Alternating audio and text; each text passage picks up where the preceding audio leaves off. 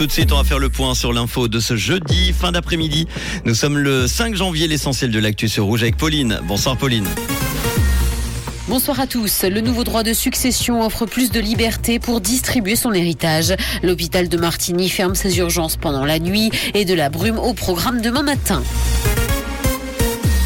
Le nouveau droit des successions offre plus de liberté pour distribuer son héritage. Il est entré en vigueur au 1er janvier. Jusqu'à la fin de l'année dernière, seuls 37,5% de l'héritage pouvait être distribué librement par le testateur. Cette part est passée à 50%. À présent, 25% reviennent obligatoirement aux conjoints et 25% aux enfants. Autre nouveauté, les couples engagés dans une procédure de divorce peuvent déshériter leur partenaire avant même la prononciation du divorce.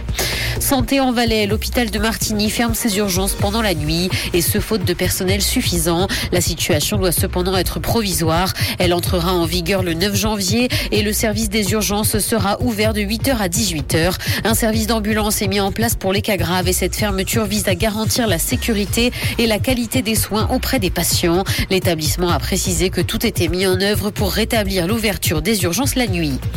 Pollution à Genève, des camions de livraison mesurent les particules fines en réel. La société DPD a muni ses véhicules de capteurs qui scrutent la présence de ces particules très fines. Une application en ligne permet ensuite de voir quelles sont les zones les plus polluées. Il suffit pour ça de rentrer son adresse. Cependant, des spécialistes doutent de l'efficacité de ces capteurs, mais ça reste cependant un bon outil de sensibilisation.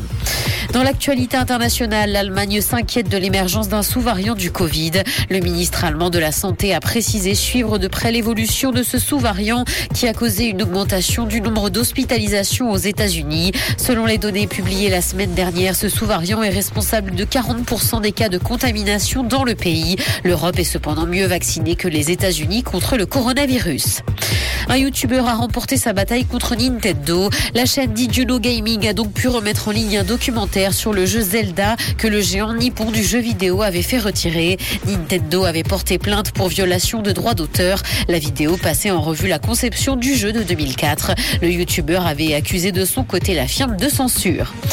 Musique, tollé des Black Eyed Peas et de leur brassard LGBT. Le groupe s'est produit le 31 décembre en Pologne. Ses membres portaient un brassard arc-en-ciel qui n'a pas plu à une partie de la classe politique conservatrice. Le vice-ministre polonais de l'Agriculture s'est notamment indigné sur les réseaux sociaux, dénonçant ce qu'il appelle l'homo-propagande à la télévision pour un million de dollars.